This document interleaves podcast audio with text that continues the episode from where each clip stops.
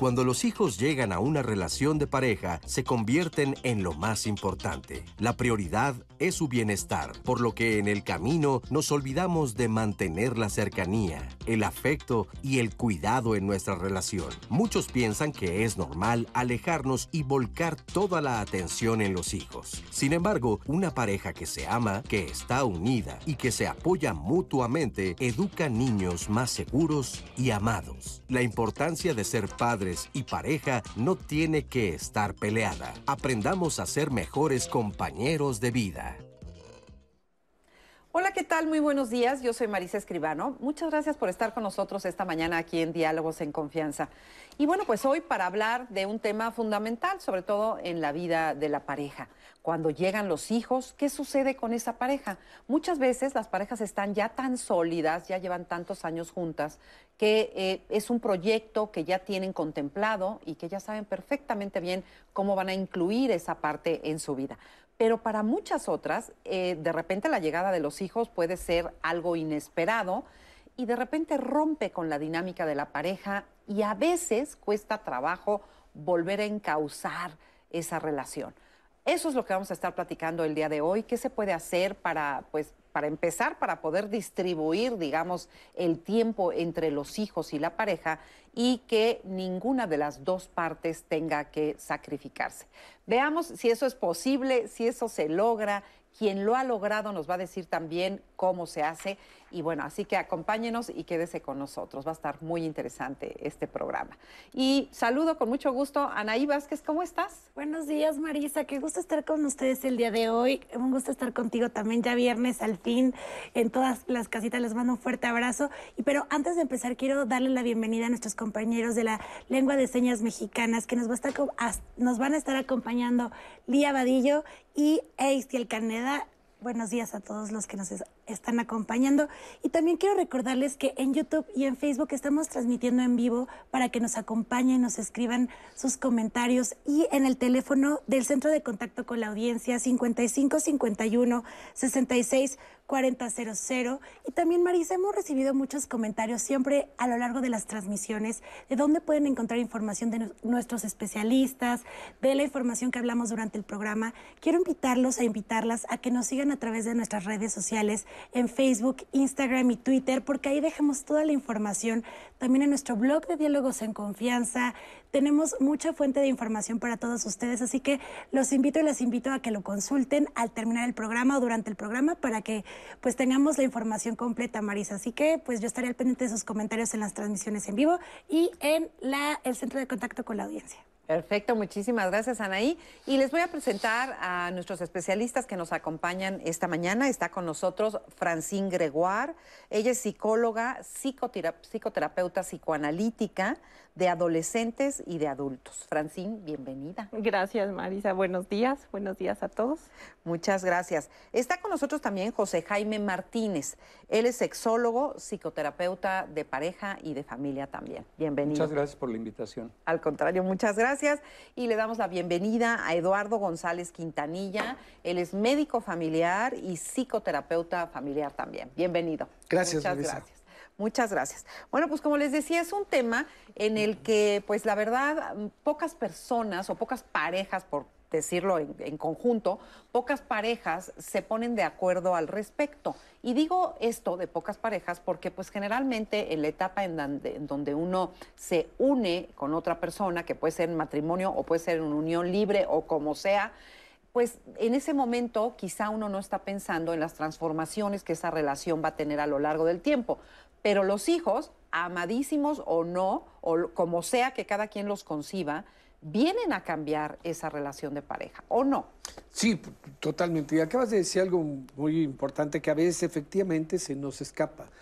Eh, en la trayectoria evolutiva de las parejas hay de todo. Se diluyen cosas, se conforman cosas, se constituyen y se desconstruyen algunas a lo largo de todo el camino. Pero si hay algo que impacta en todos los sentidos es la llegada de los hijos.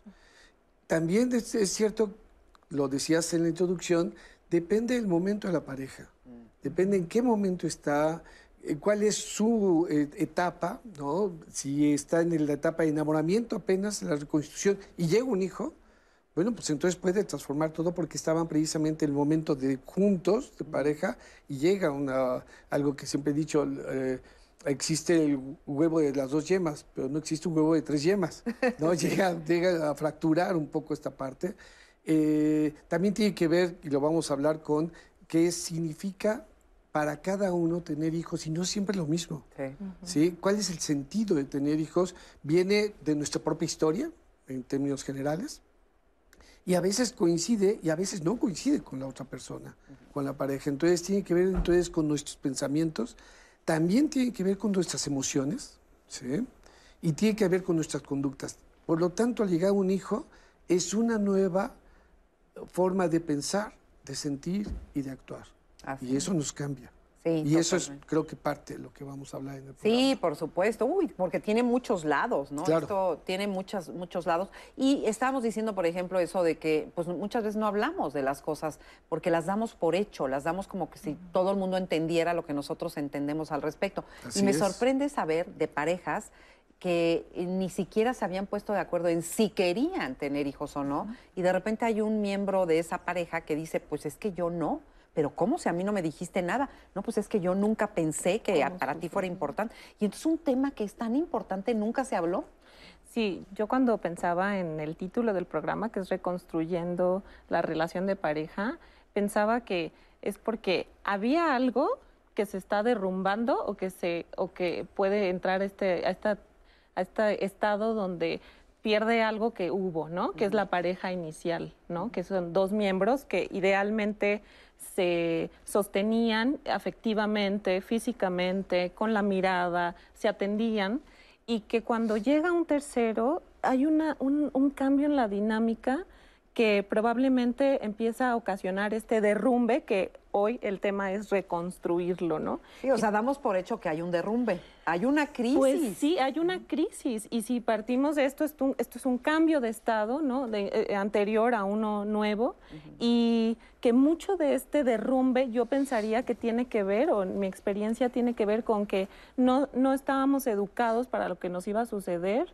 al ser papás al ser mamás y que tampoco no teníamos la información de todo lo que nos iba a suceder. Entonces creo que ese es uno de los temas que va a ser interesante que abordemos. Así es, así es. Y este, ¿y cuál es tu, adicional a lo que comentan? Eh, hay algunas escuelas de la psicología que marcan ciertas etapas por las que va a pasar la pareja y sobre todo ya cuando se forma la familia, porque la pareja es uno, dos personas que deciden estar juntas.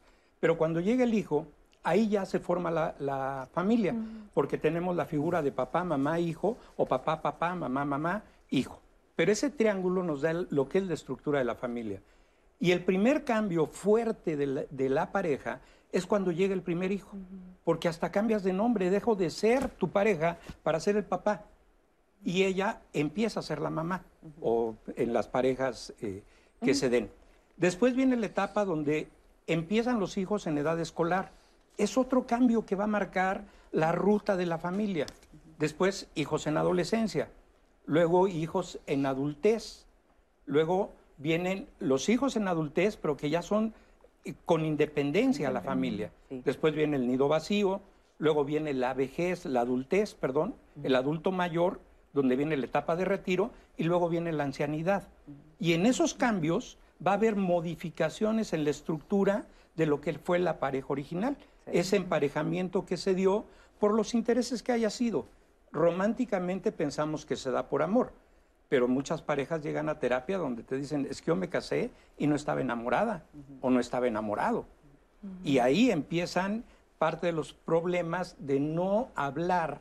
La comunicación de la pareja, yo le doy un valor muy importante a las relaciones. Estas parejas que se atreven a hablar, ¿quieres tener hijos? ¿Cómo los vamos a educar?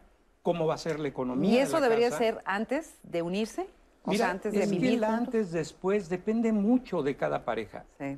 Pero debe estar ahí. En algún momento de la vida de pareja debe abrirse, abrirse un canal de comunicación. Es una recomendación porque antes pensábamos, con el amor se puede todo. ¿no? Necesitamos más componentes. Sí. Amor, confianza, economía, comunicación, buena sexualidad. Y, y además ahorita que los estoy escuchando, pues este suena, no suena, es en el momento en el que llegan los hijos, o sea, llegan para quedarse, o sea, es un, es un problema, si lo podemos poner de alguna manera, que se establece en la vida para siempre. O sea, una vez que un hijo está ya en- y, que, y que se forma esta familia, pues ya ahí ya no hay para atrás. O Me sea, gusta más como que pensar que es una responsabilidad o una tarea más que un problema. Sí, es que es lo que tú pero me sí parece que estoy un anti, problema. A ver, tener, hijos es todo un reto. Sí. No es nada fácil. Es la tarea más importante, una vez que se tiene, a la cual nosotros nos vamos a enfrentar. Es la formación de un ser humano. Sí, ¿sí? claro. Yo diría que Entonces, es como- decir, hacerlo implica una paciencia impresionante, implica un trabajo constante, cotidiano, permanente, nunca acaba. Hay que acaba. repetirlo, repetirlo y repetirlo. Cuando nace un hijo, nace un padre y nace una madre. Y nace este, esta nueva estructura. No solamente nace un hijo, nacemos como estos seres que vamos a formar a otro. Y, y claro que es un problema, Y que pero por supuesto que es un No, reto. que no, eso no se oyó feo eso de decir no. que es un problema. No, Vamos no, no, a- no, a context- un problema que a- se tiene que a resolver. contextualizarlo más bonito. A Yo ver. diría que es una adquirir como, adqui- como la adquisición de un bien de muy de una larga larga inversión, ¿no? O sea, sí vamos a adquirir un un compromiso, un estado, un que se esperaría con la responsabilidad de cada una de las partes, pero que sí va a ser de una inversión muy larga, así como se adquiere el compromiso de comprar de verdad, perdón el, el paralelismo, pero una casa que nos va a llevar 25 años, bueno, pues un hijo más o menos. Pero la a casa ser. la puedes vender y al hijo Sí, no. Te Salud. puedes bajar. Hay dos Sí. cosas a las que no puedes renunciar jamás. Ser padre o madre de quien eres padre o madre y ser hijo de quien eres hijo. Son tareas irrenunciables. ¿no? Claro. Puedes hacerle mil vericuetos, pero no puedes renunciar a eso. Y eso tiene razón, nada más que se le pone apellido. Puede ser, nunca dejas de ser padre, pero puede ser un padre de, de- de pedestal o un padre de basura, por ejemplo, ¿no? Para, Sí. para- por llevar los extremos. Eh, eso sí cambia. ¿Qué tipo de padre o madre puede ser? Eso es la diferencia tal vez. Y fíjate, y eso tiene mucho que ver con el tipo de relación de pareja que tengas, Claro. este, ¿no? Y que conformes, porque si cuando llega el primer hijo, esta relación se fractura, pues también la paga el hijo, por y supuesto. también yo diría, Marisa, que va a tener que ver con cómo nos fue a nosotros como niños, de qué veníamos dotados o de qué venimos carentes, porque Sí. también de eso va a depender cómo nos vaya en la feria a la hora de... eh, de que se va a despertar esta parte también de nuestra propia infancia, ¿Qué tanto Sí. vas a reproducir el rol, que es parte de la personalidad, porque heredas el temperamento, la personalidad la sumas al temperamento más la historia de vida que te toca vivir, y en ese momento lo vas a reflejar completamente en el hijo, porque el hijo es un ser que va a depender al 100% de lo que hagan los padres. Y en ese sentido, cuando se hace una fractura, es porque ya había una grieta ahí en la relación. No se va a fracturar una pareja que, tiene, que no tiene grietas. Si ya hay grietas que se pueden dar por muchísimas cosas, y a lo mejor es tema de otro programa, sí se va a fracturar la relación. Porque de repente volcamos la mirada y todos los sentidos hacia el hijo. Pero en ese momento nos separamos como pareja. Y si esta pareja no te importó, esa separación incluso te sirve para alejarte más. Así es. Es que se vive una profunda soledad cuando nos convertimos en padres, cuando llega la- el, el primer hijo. ¿Y por qué una profunda soledad? Porque la mamá lo que experimenta es, pues es como un volcán en erupción. Algo hizo erupción, digamos, en un nivel fisiológico, biológico, psíquico, emocional, que el no tener conocimiento previo, el que nada más teníamos la postal de esta madre perfecto, cabello Sí. acomodado, acunando un bebé, es solo una milésima parte de lo que va a implicar la tarea de, de tener un hijo. Y para el varón, o, o- o poniéndolo en términos de quién va a hacer las funciones paternas, porque estamos hablando de que es una pareja eh, lesbiana o una pareja gay, puede haber quien hace las funciones paternas y hay quien hace el maternaje, ¿no? Entonces, eh, el, que el hombre o la pareja que va a fungir como eh, con las funciones paternas eh, va a sentir también esta, esta soledad porque evidentemente va a experimentar celos, va a experimentar desplazamiento, va a dejar de sentirse visto por su pareja.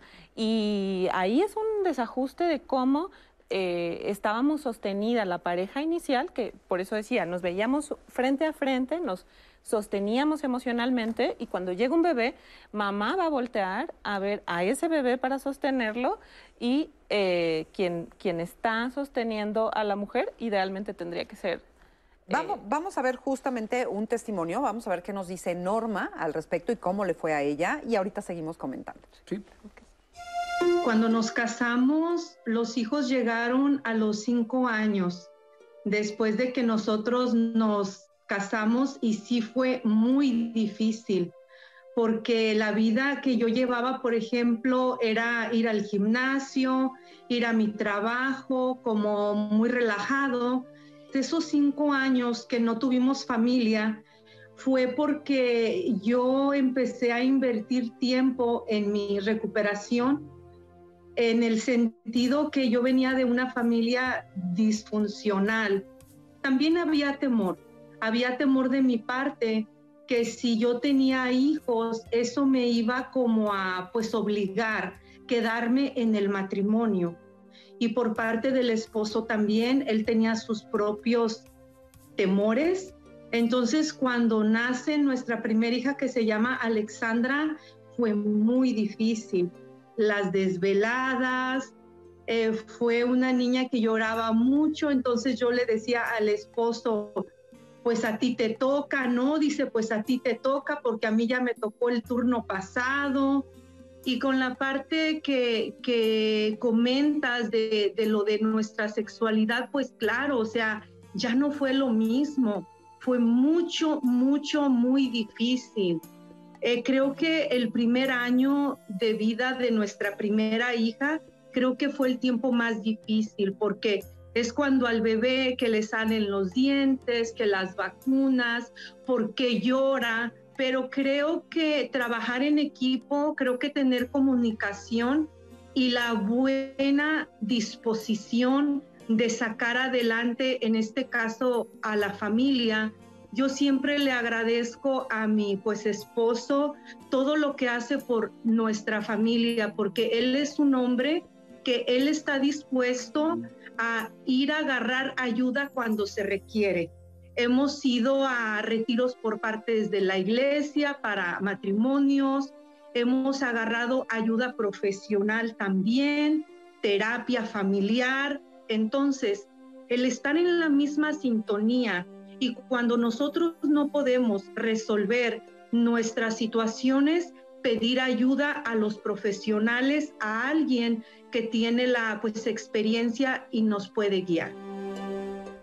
Muchas gracias Norma por tu testimonio y así como Norma hemos recibido varios comentarios sobre algunas personas que también han encontrado de alguna forma el cómo poder reconectarse con su pareja y creo que eso es increíble y fundamental.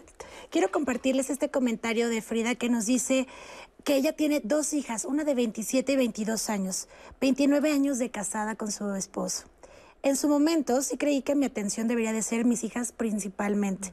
No sabía cómo dividir ambas partes y por consecuencia tuvimos muchos problemas. Hoy en una nueva etapa de nuestras vidas, mi esposo y yo estamos retomando el momento del noviazgo y nos damos cuenta de todo lo que dejamos de lado, pero nos encontramos muy bien. Gracias y ella dice que espera que varias parejas puedan ver este programa para que no se cometan los mismos errores que ellos cometieron durante esta etapa de noviazgo y cuando llegaran sus hijos. También Rod Madero nos dice, es algo hermoso formar una familia cuando lo haces desde la conciencia, el amor y el respeto. La familia es maravillosa y es la base de la sociedad. También nos dice, yo cada día amo más a mi esposo, una usuaria en Facebook. Es un ser maravilloso y tenemos tres pequeñitos que nos alegran la vida, alegran bastante a nuestro hogar, pero también trabajamos en nuestra relación cotidiana. Entonces, pues yo sigo revisando todos sus comentarios, Marisa, para que nos sigan escribiendo en nuestra transmisión en vivo en Facebook y en YouTube. Así es, muchas gracias. Y bueno, pues es lo que estamos viendo justamente, si los hijos eh, también en algunos casos pueden eh, llegar a unir también a, la pareja y llegar a solidificar esa pareja. No, no estamos diciendo nada más que dividen, ¿no? Lo que decías tú, si hay una grieta, pues la grieta se va a hacer mucho más grande. Y eso me lleva a la pregunta de muchas parejas también deciden tener hijos para supuestamente cerrar grietas, ¿no? Es que si tengo un hijo a lo mejor ya no se va, es que a lo mejor ya me va a querer o es que a lo mejor con eso controlo que haga esto o que no haga lo otro. No, los hijos no son un pegamento que resuelva los problemas que tienen dos adultos. Ahí sí eh, hay que tener cuidado en que los hijos van a requerir de ciertas condiciones para llegar. Y esas condiciones, si es un mundo de conflicto, probablemente el hijo se convierta en un conflicto más. Entonces sí hay que tener ciertas condiciones para el momento de, de llegar a la paternidad, a la maternidad, porque no van a pegar una relación los hijos incluso en muchas ocasiones va a empeorar el problema que hay. Claro, al, final no se va a quedar la pareja, a mí me parece, o sea, no se va a unir.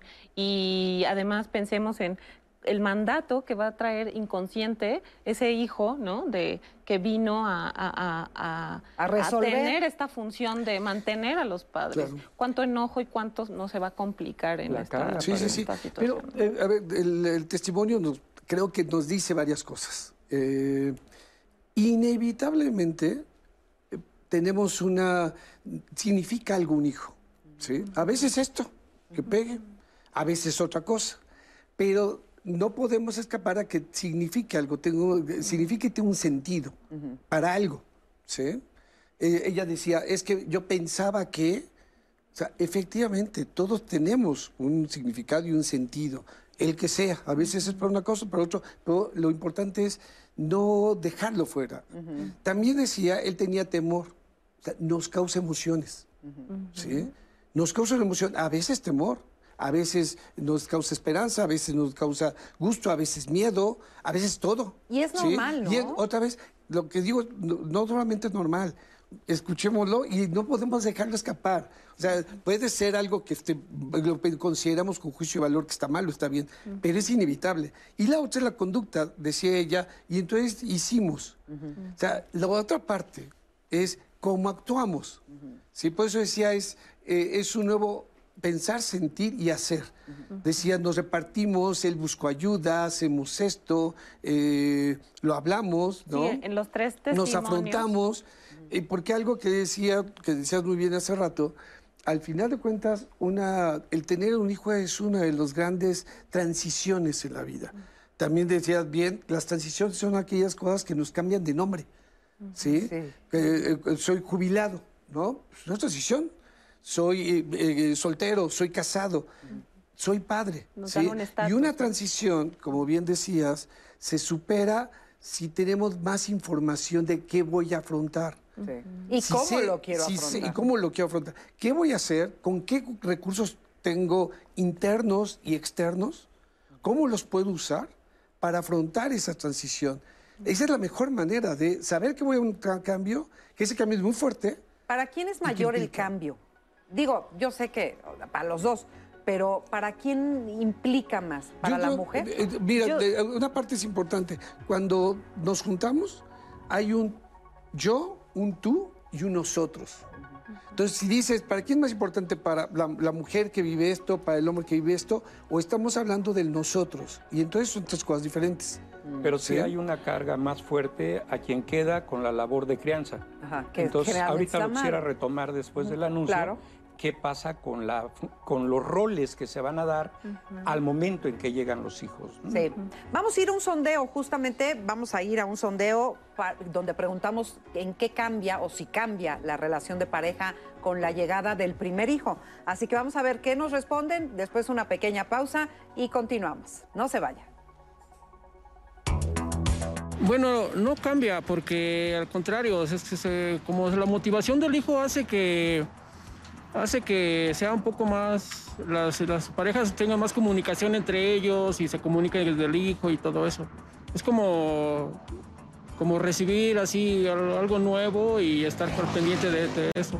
Bueno, lo que pasa es que ya no se tiene el mismo tiempo, ya, ya es una responsabilidad que nos absorbe eh, tiempo, obligaciones y, y hay que dedicarle, saber dedicarle a los hijos y a la pareja este, el tiempo. Bueno, el, cuando llega el primer hijo yo creo que cambia cuando es en la forma de prestarle más atención al hijo que, que a una relación, o sea, la pareja. Es lo primordial es ahorita el hijo. Pues a lo mejor porque ya no estás completamente enfocado a, a la pareja y pues sí se descuida un poquito, aunque ya después pues ya vuelve otra vez a retomarse. Cambia mucho porque hay, hay padres que no se quiere, no se quiere ser responsable, porque quieren su libertad pues, para andar de allá para acá y de allá para allá. Sí, definitivamente sí cambia. Sí, hay un compromiso eh, que idealmente la pareja asumiría para, para sacar adelante a este nuevo ser la pareja tiene una mayor responsabilidad con el hijo, tanto económica como moralmente, ¿no? Sí la cambia, obviamente. Porque pues cuando andas de novio, pues solo el foco de atención solo son ustedes dos, ¿no?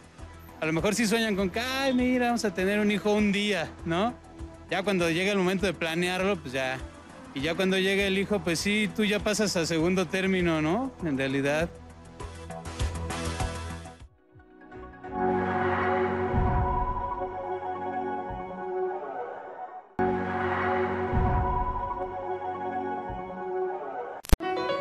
Vivíamos juntos ya, teníamos apenas como tal vez eh, año y medio más o menos de, estar juntos.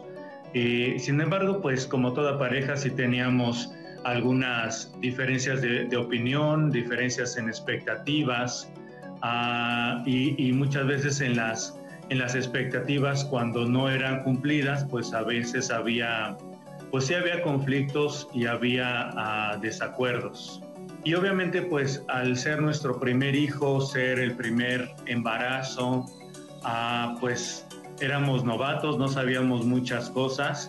Y esto también generó ah, descontento, roces y eh, pues digamos que de, parte de ella, como para ella su, desde ese momento la prioridad era, era el bebé, era que estuvieran eh, bien ambos, uh, pues cuando no se cubrían todas las expectativas de ella de cómo deberían estar las cosas, pues sí había a veces eh, críticas, exigencias, reclamos y pues yo buscaba hacer y dar lo más posible, pero sí llegaba un momento en el que yo llegaba a mi límite y no alcanzaba a, a cubrir todo lo que se me pedía o se me exigía. Sin embargo, la parte que fue más desgastante para mí fue cuando eh, empezó a subir el nivel de, eh, exigencia, de crítica, de, eh,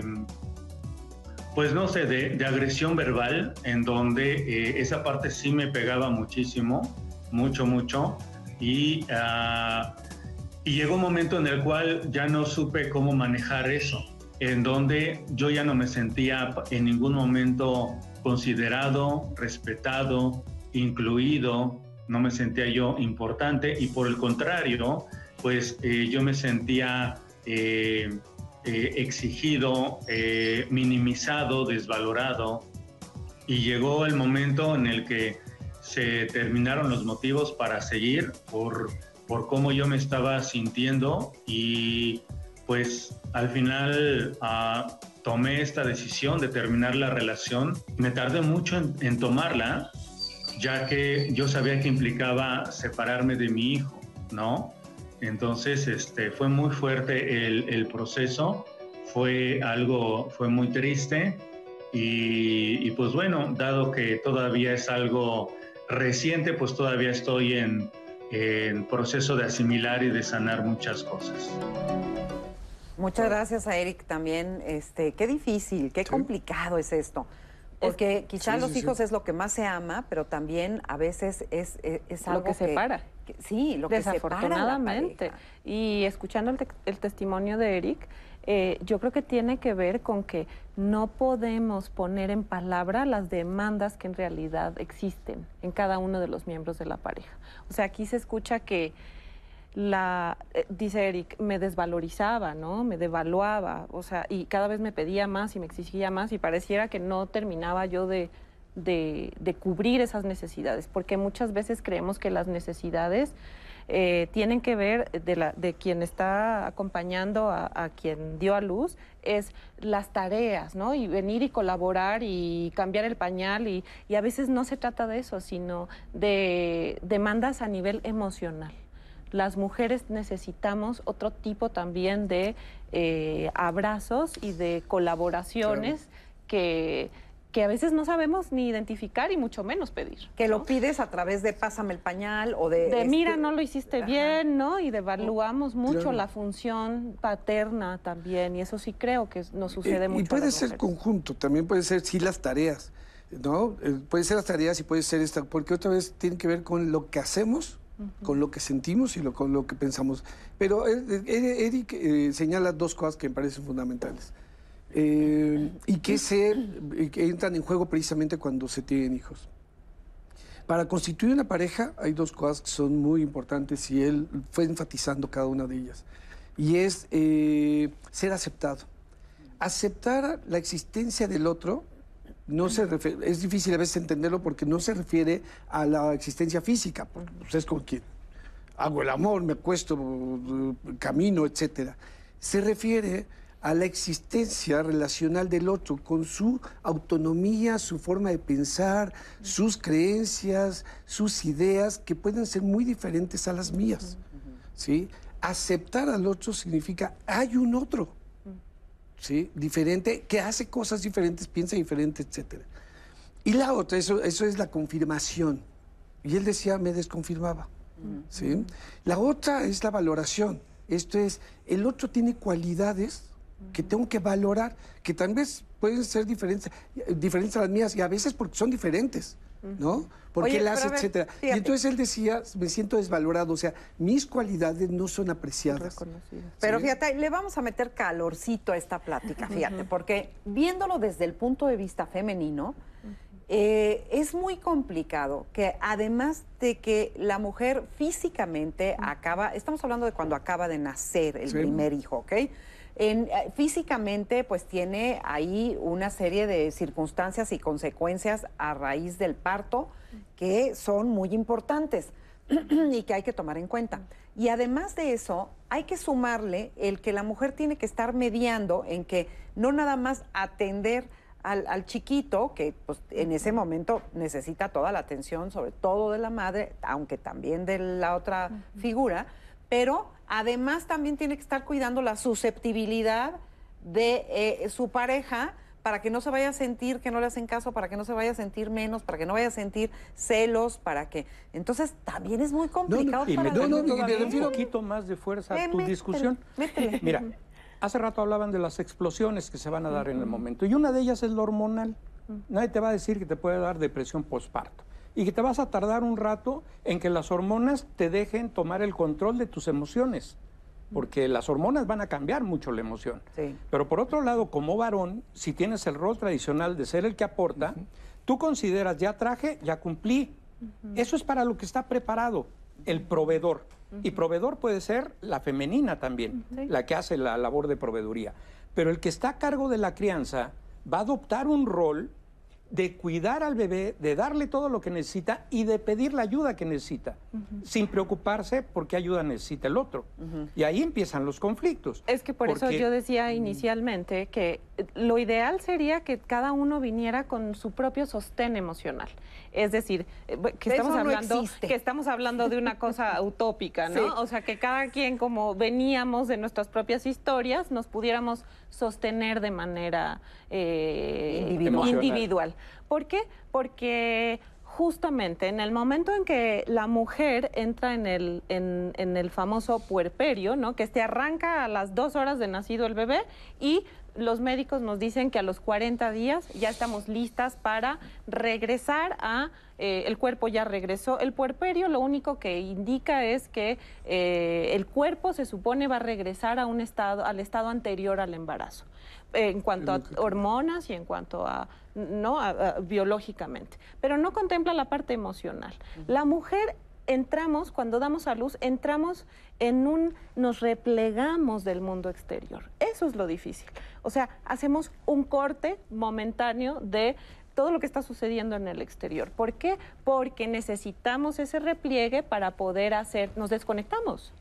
Nos tenemos que desconectar para que entonces esa energía emocional y psíquica se pueda conectar con el recién nacido, para que podamos Oye, y- entender. Y, agrégale la, falta la parte- lactancia, agrégale la Es que el lactancia que, cuerpo es está escurriendo por todos lados. Pero ahí ya no hubo lo que equilibrio iba. hormonal, ¿eh? porque No, vamos por a tener la no. prolactina altísima que también va a pegar en emociones y va a pegar en el deseo de la sexualidad. Por Claro. Entonces ahí vamos a tener otra conflictiva. Pero luego viene la parte emocional del varón, porque estamos hablando de la parte emocional de la mujer. Ahora yo vengo de la parte de la masculinidad. ¿Qué Claro. pasa con mi masculinidad que de repente se ve relegada? Porque tengo que cumplir la tarea del bebé. Pero y mis deseos de hombre, mi necesidad también de sentir el cuerpo de mi pareja, mi Es que necesidad de Pero no, ver, mi sexualidad. ya- ya aquí claro, empezó el problema. supuesto. No, eh, esto es eh, lo del bebé también es mi masculinidad. O sea, lo que nos Estoy ha enseñado la- la- el, feminismo, bebé. nos ha enseñado dos cosas. No. La gran desigualdad que existe en esta sociedad, Sí. que tiene que ver mucho con, este, con esta división, ¿sí? con este amor romántico que termina siendo esta consecución de, esta, de, de ese poder. También por eso decía hace rato, este hombre, Eric, decía, es que eh, para ella la prioridad era el bebé. Claro. ¿Cómo, cómo para ella? ¿Y para él? Claro. Sí, pero, porque entonces empezamos con esto, eh, mi papel es este, mi papel es el otro, pero si también su papel es de- el, el cuidado del sí, bebé. pero digamos que los primeros papel- meses, hasta el prácticamente el primer año, el bebé, la vida del bebé Sí, depende pero de, otra vez, de cuando- mamá generalmente. Cuando yo ¿no? decía, tiene que ser esta aceptar y esta valoración, también es del otro lado, aceptar esto, Sí. tus necesidades, Yo tus, diría que la de la mujer, reconocer, yo diría que reconocer la la, confirmación. función de sostén que hace el varón, que eso es fundamental. el hombre necesita y valor, valorar Hablar de la a masculinidad la- a del varón mujer. no es una tarea sexual. Estoy hablando No. de la parte sexual nada más, pero la ma- masculinidad es un paraguas muy amplio. Y algo que me encanta de las generaciones de ahora, el hombre se está poniendo el mandil y sigue siendo tan masculino. Estas nuevas masculinidades. Estas claro. nuevas masculinidades donde yo hablaba del rezago que se da en la sexualidad, pero el resto de cambiar el pañal, de hacer la papilla, de traer la mamila, también es un- una labor de la masculinidad. Claro. Pero hablo de la emocionalidad del varón. Entonces, cuidado cuando manejamos el concepto de, masculinidad. No es nada más la demanda sexual. Sí. Es No, lo que como hombre necesito en términos de afecto y de reconocimiento. Porque Claro. ese es un, un valor fundamental para el, para ahí el varón. creo que a las Para mujeres nos falta que nos digan, ahí sí creo que a las mujeres nos falta que nos eduquen y que nos digan, oye, quien va a estar e- encargado de, tomar las decisiones prácticas y del mundo real eh, va a ser tu compañero. Y quien te va a estar dando sostén emocional va a ser tu compañero. Y quien también va a tener la, paciencia de verte y de comprender que estás agotada es tu compañero. ¿Qué va- qué- ¿Cómo vamos a tener, eh, eh, cuál va a ser nuestra posición de gratitud y de agradecer y de reconocer la función importantísima en esta tríada? Claro, y en contraparte, nos tenemos que educar para entender la emocionalidad de la mujer, que en ese momento es mucho más aguda, Es un volcán en mucho más erupción, les sensible, y que tenemos que entender que no es un tema personal, No. es un tema de la emoción interna que se refleja hacia nosotros. Así es. Y para eso no estamos preparados. Y fíjate, uno pudiera pensar que a lo mejor, bueno, entonces, hablando de todo esto, una pareja que no tenga hijos será una pareja que eh, viva sin broncas, sin problemas, que esté mucho mejor fundamentada.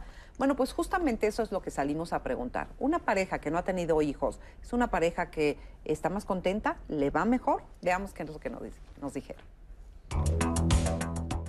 Esto es muy variable, ¿sabes? La verdad es que yo pienso que cuando una pareja tiene hijos, a veces se siente más plenamente desarrollada que cuando no lo tiene. Aunque cuando no tienen hijos, muchas veces lo que sucede con estas personas, disfrutan más sus momentos, tienen más libertad para poder ir a otros lugares, pueden conocerse un poco más, pero de todas maneras el proyecto de hijos siempre va a estar presente en la pareja cuando realmente se tiene ese amor y se tiene esa, esas ganas de estar juntos, ¿no? Pues depende de la percepción. Considero que mi generación eh, pues está mejor ahorita sin hijos. Podemos disfrutar más cosas que con hijos, la verdad.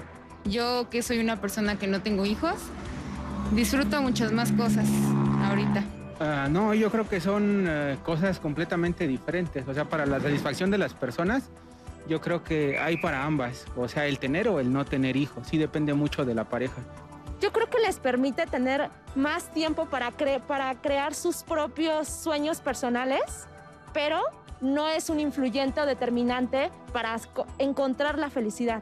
Pues, pues, bueno, yo en, mi caso no tengo hijos, ¿no? Todavía vivo con mi familia, pero este, yo veo inclusive amigos muy cercanos que tienen un hogar ya establecido, esposa, hijos, y pues definitivamente me han dicho, ¿cómo te envidio, no? Quisiera regresar otra vez a hacer, este, estar en tu lugar, ¿no?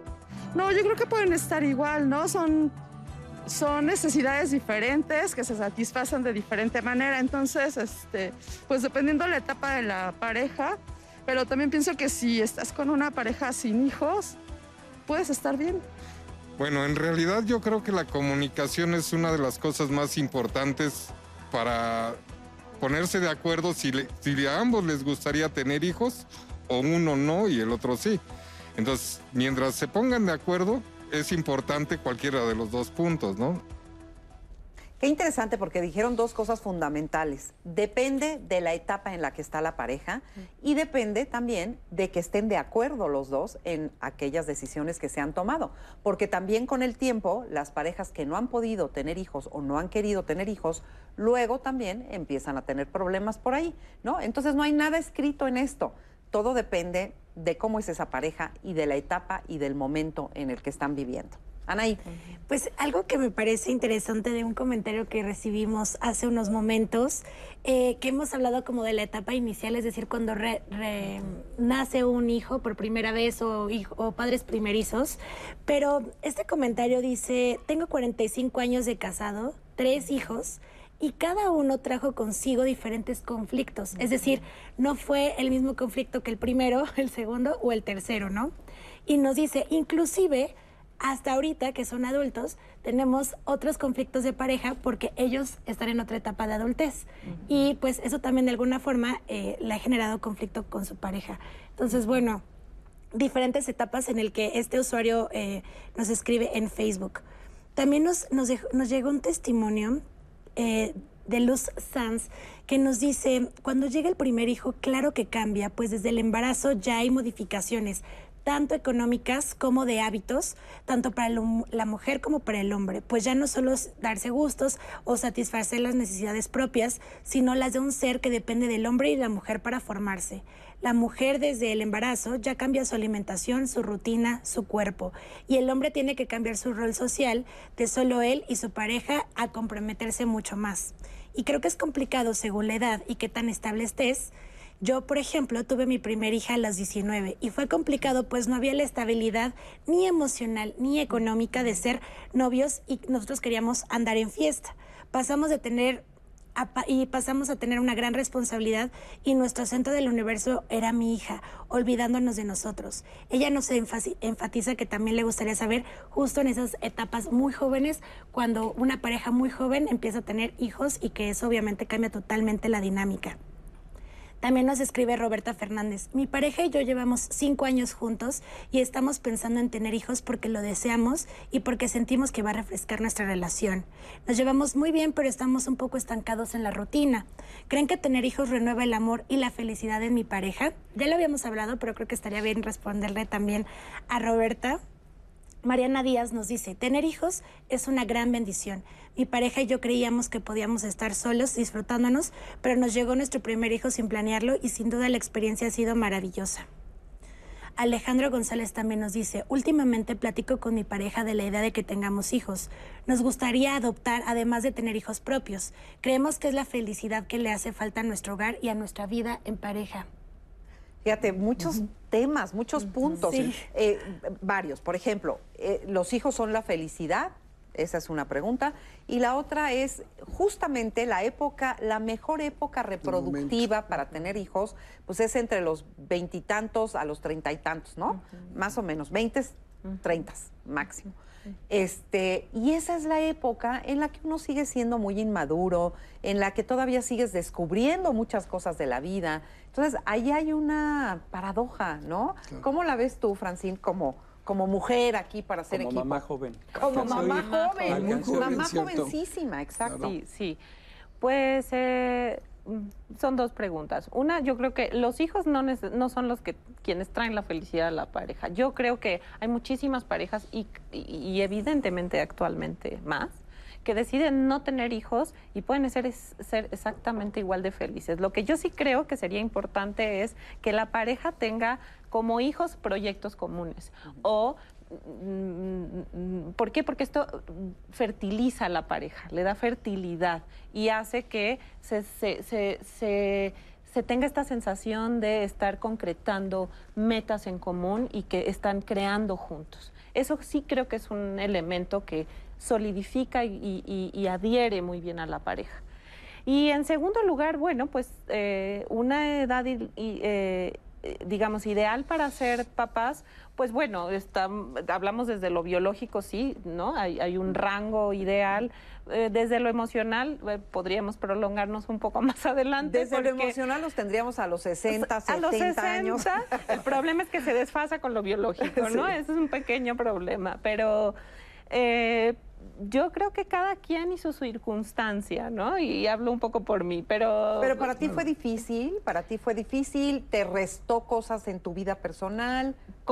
Por, supuesto que hay una dificultad que se enfrenta, porque yo digo que no está la cocción lista para poder, eh, uno, eh, y además en edades como adolescentes o saliendo de la adolescencia, por supuesto que uno está en una propia reconstrucción de la identidad, de una serie de cosas y definiendo para dónde va la vida y entonces la implicación de tener que eh, dar soporte y nutrir a alguien más, bueno, pues sí lo hace complicado, o sea, no es ninguna novedad. Ahora, que se puede, por supuesto, que se puede y por supuesto que se puede eh, con mucha ayuda y con mucha contención, ¿no? Se requiere de mucho, a- mucha red alrededor para poderlo hacer. A diferencia de, en mi caso, que fui padre grande, me casó con una mujer mucho más joven que yo, pero cuando llegamos a la paternidad, pues yo llegué a los 40 años. Entonces ahorita que platicábamos en el intermedio de los abuelos, todos mis amigos son abuelos y yo no he llegado ni al matrimonio, ¿no? Tengo una sola hija. Eh, que pues nos- vas, vas un poco retrasado ya. Claro, claro, pero tengo una sola hija que ella en su momento tiene planes de vivir con su pareja, no de llegar al casorio. Y de hijos no, no hablemos, hablemos de perros por el momento, ¿no? sí. Entonces, ¿hay diferencias grandes? Sí, porque de más joven no hubiera podido dedicarle tanto mi tiempo a la hija como en el momento que me llegó. Yo a todos mis amigos y a mis pacientes los invito, atrévete a ser papá de tiempo completo, de agarrar tu pañalera e irte a pasear con tu bebé y que la mamá descanse. O rótate, nosotros nos rotábamos. Un día la güera dormía con la niña y otro día yo, porque los dos trabajábamos. ¿no? Claro. Y no sabes el placer que es Claro. tirarte en tu oficina, cerrar la puerta y dormirte en el suelo, porque en la noche no había forma de dormir en casa. Que ese es otro de los temas que no hemos hablado. ¿Qué pasa con las rutinas de la pareja? De repente estás tan cansado que el buenas noches es la mejor manera de hacerle el amor a tu pareja. Por supuesto. por Decir ya a dormir. Pero fíjate, eh, eh, con estas historias, eh, incluyo la mía, yo fui padre en, en ambos. Sí, fui padre muy joven, o ya soy abuelo de un muchacho de 16 años, y fui padre después, en segundo, en otro matrimonio, de niños, bueno, ah, son de 20, 20 tantos años, pero yo tenía 40 y tantos cuando los tuve, ¿sí? Eh, pero lleva esto, pues es que depende de cada quien, depende del significado. Las familias, eh, las parejas son más felices o menos felices. ¿Qué si- significa? ¿Tiene sentido para ti? ¿Tiene un significado tener hijos o no lo tiene? Si no lo tiene y están de acuerdo en eso, pues bueno, va a ser una pareja feliz. O ¿Qué, bueno, diferencia pareja- hubo en tu caso? Yo- o no. eh, entre los primeros hijos y los y el, y el segundo, el, el otro hijo. Yo creo que tiene... eh, ¿Te sentías más, eh, más maduro, más...? Hay, hay de- diferencias importantes en ambos casos, pero todas positivas, creo. Eh, cuando eres muy joven, ¿sí? Tienes un entusiasmo y eso te tienes muchísimo más energía, Claro. tienes muchísimo más fuerza en una serie de cosas, etcétera. Cuando eres más grande, sí tienes más paciencia, tienes más eh, atemperas más el tiempo, los momentos, ¿no? Valoras ciertas circunstancias. Cuando eres más joven, valoras otras, ¿sí? Eh, diferentes, ¿sí? Hay una diferencia, sí, pero creo que hay una diferencia de valor en el sentido de las dos son buenas, las dos se enfrentan, las dos se solucionan, las dos si se enfrentan, y acá y dijo Francina algo muy importante, es hace rato la discusión era si había ayuda, ¿no? ¿No? De, de- de la pareja o no de la pareja. La verdad es que en general necesitamos una red. De necesitamos apoyo. ayudas, ¿no? Necesitamos ayudas que tienen que ver a veces con la familia, a veces no, a veces con instituciones, ¿sí? Pero efectivamente, cómo enfrentamos y afrontamos tiene que ver con pedir ayuda. Pedir ayuda es uno de los recursos más importantes. Es- es no solamente eh, un signo de fortaleza, no de debilidad. Y a veces esto es nuestra cultura. Está esta idea de, no, yo puedo solo, no, yo lo voy a hacer porque si no, no soy fuerte. Ay, no, es es todo lo contrario. Sí. Porque es todo lo contrario, es, significa fortaleza. Los sobrevivientes a las adversidades en todo el mundo son aquellos que piden ayuda. La ayuda, pedir ayuda es tiene, así. es una navaja de dos filos. La ayuda que te llega y te soluciona problemas. Pero también hay muchos actos de intromisión por la ayuda. Ah, pues Entonces es un tema que se tiene que hablar mucho en la pareja. ¿Hasta dónde tu mamá viene y se mete en cómo educamos al niño? ¿Hasta dónde tu papá ya está dando órdenes? ¿Y por qué siempre estamos allá? ¿Y por qué tiene que ir el bebé acá? Yo quiero que vaya a guardería, no, yo, yo quiero que esté en la escuelita mi abuelita. Ese tipo de cosas, la ayuda Qué también tiene que ser sí. un acto de madurez de la pareja para saber hasta dónde vamos a dejar que entre la ayuda. Porque la ayuda que rebasa el límite de la pareja se vuelve intromisión. Y eso va a generar muchos conflictos. en Pero la fíjate, relación. también voy a ser de abogada del diablo, Perfecto, porque cuando este, uno aporta la ayuda, digamos, desde el otro lado, siendo la mamá, el papá, o sea, digamos, eh, aportas la ayuda, también es terrible cuando este, nada más sirves para cuando les conviene y, este, y te quedas fuera para cosas que también te gustaría Pero ¿cómo incluido. puedes hablar con tus hijos para decir, oye, yo pienso que esto podría funcionar, creo que esto les serviría? O sea, ¿hasta dónde yo está la raya de Yo les uno se paso este mete? tip que podría Es servir. que los que, que deben de gestionar, y por eso dije pedir ayuda. ¿Quién debe gestionar la ayuda? Pues la pareja. Sí, pero también Sí. la pareja debe de tener ¿Quién la debe de? precaución, la precaución de mantener a salvo la entidad de la pareja ellos. de esta familia que somos muy tendientes, familias muégano, Mueganitos. donde infantilizamos a, a- a los adultos. No permitimos que también enfrenten los nuevos desafíos que, que implica que además una vez que los pasamos, salimos mucho más fuertes como pareja y de manera individual. Entonces aquí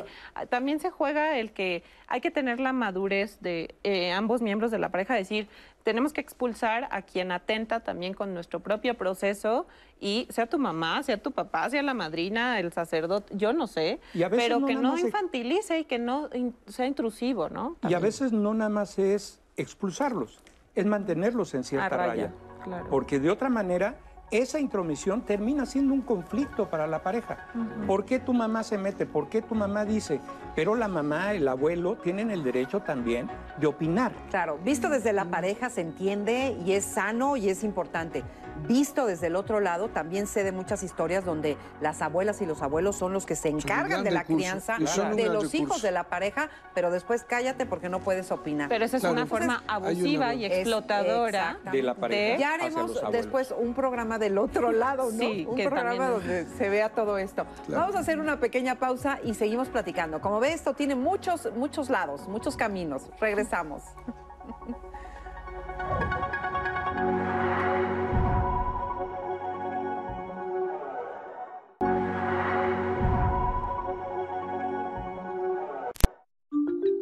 Puedo compartirles los resultados de una investigación que se hizo en la Universidad Michoacana de San Nicolás de Hidalgo como parte de una tesis de licenciatura.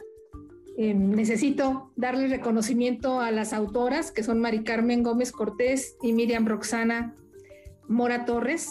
Ellas lo que hicieron fue comparar a 36 parejas que tenían hijos con 36 parejas que no tenían hijos y les evaluaron eh, lo que son las relaciones intrafamiliares, o sea, cómo perciben la dinámica de su familia de manera general. También evaluaron la satisfacción que tienen como pareja y los recursos psicológicos que tienen los diferentes integrantes de la pareja. Lo que encontraron como, como conclusión es que em, sí hay diferencias significativas en las parejas que tienen hijos en relación con las que no tienen hijos en cuanto a la satisfacción marital. Las parejas sin hijos tienen más satisfacción marital que las que sí tienen hijos. ¿Qué se puede hacer para que las parejas que han perdido la satisfacción marital la recuperen, lo primero es la intención de recuperarla. O sea, darse cuenta que, que quizá como pareja, uno de las metas, uno de los objetivos que tenían era ser padres y que quizá puedan estar disfrutando ese rol y esos retos, pero también hay que voltear a ver qué ocurre con nosotros como pareja, dónde quedó el diálogo, dónde quedó el tiempo juntos, las conversaciones que tienen que ver con cómo te sientes tú, cómo te encuentras, cómo va nuestra relación y no solo en torno a hay que pagar la colegiatura del hijo, hay que ver si está la papilla. Así como cultivas el crecimiento de tu hijo, que vayas eh, dándole un espacio a cultivar el crecimiento de tu relación en esta nueva etapa con hijos. Entonces creo que no hay una receta común eh, son diferentes metas que hacen que haya mayor o menor satisfacción. Yo puedo tener una enorme satisfacción familiar y vivir a mi pareja como, como mi familia y que lo que hemos construido somos una familia y tener niveles de satisfacción altos como familia y como pareja, o puedo em, sentirme insatisfecha tanto con mi relación marital como con mi percepción de familia con esta pareja. Es decir, varía mucho en relación a las metas y expectativas que tiene cada individuo y cada pareja sobre lo que quiere construir. Y además también hay parejas que hacen muy buen equipo y que son muy buenos cuidando a sus hijos o a su hijo o a sus hijos, pero que se alejan como pareja. Pero algo que dijo Elena que me parece importante, uno es eh, no dar por sentado a la pareja. Esto es, sí requiere un esfuerzo sí requiere una intención. Yo decía, cuando nos unimos es un yo, un tú y un nosotros. Y a veces efectivamente se nos olvida que ese nosotros eh, es una identidad. Así como tenemos una identidad cada uno, cuando nos unimos en pareja construimos una nueva identidad que es el nosotros. Y lo que decía, eh, tiene que haber una intención. ¿sí? Tiene que haber un no darlo por sentado y hacer un esfuerzo. Por eso, cuando dices esfuerzo, ah, justo, cuando dices esfuerzo, ¿qué es? Implica, implica primero el poder hablar, cómo lo pensamos, cómo nos pensamos, cómo nos... Eh, implica también la parte emocional, cómo nos sentimos, cuál es mi emoción, ¿sí? ¿Qué estás tú sintiendo? Porque a veces hablamos, es que hablamos acá arriba, es que tú dices, ¿no? Y entonces yo te contesto y bla, bla. Pero a lo mejor es, cuando tú dices esto, yo siento esto. ¿Sí? ¿Qué sientes cuando yo siento eso? Para complementar. Sí, ¿cómo te sientes esta parte? Entonces, hablar, muchas parejas, ¿sí? Hablan mucho acá, nos desgastamos, pero no hablamos de lo que sentimos. En profundidad. Sí, ni en profundidad, ni en tiempo, ni en intensidad. Entonces, la parte emocional es otra y la otra es la parte conductual. ¿Qué hacemos? Por ejemplo, estas parejas que no eh, que no salen porque está el hijo, no tienen salidas, pues a lo mejor es esa, una, la, parte conductual, tener salidas, ¿no? Una vez a la semana, a la quincena, que cada uno este, sea quien organice alternadamente esa salida, pero pensando en el otro, esto es, con las preferencias del otro.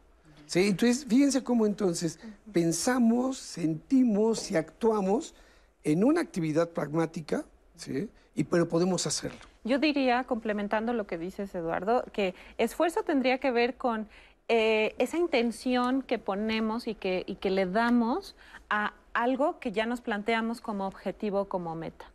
Si mi intención o mi objetivo tiene que ver con que me acabo de matricular para hacer un doctorado, una maestría, lo que sea, y yo en el camino me voy a encontrar muy probablemente con sábados en la mañana que digo, ¿por qué demonios tomé esta decisión? Y me voy a tener que levantar y, hacer el ensayo y durante dos largos años.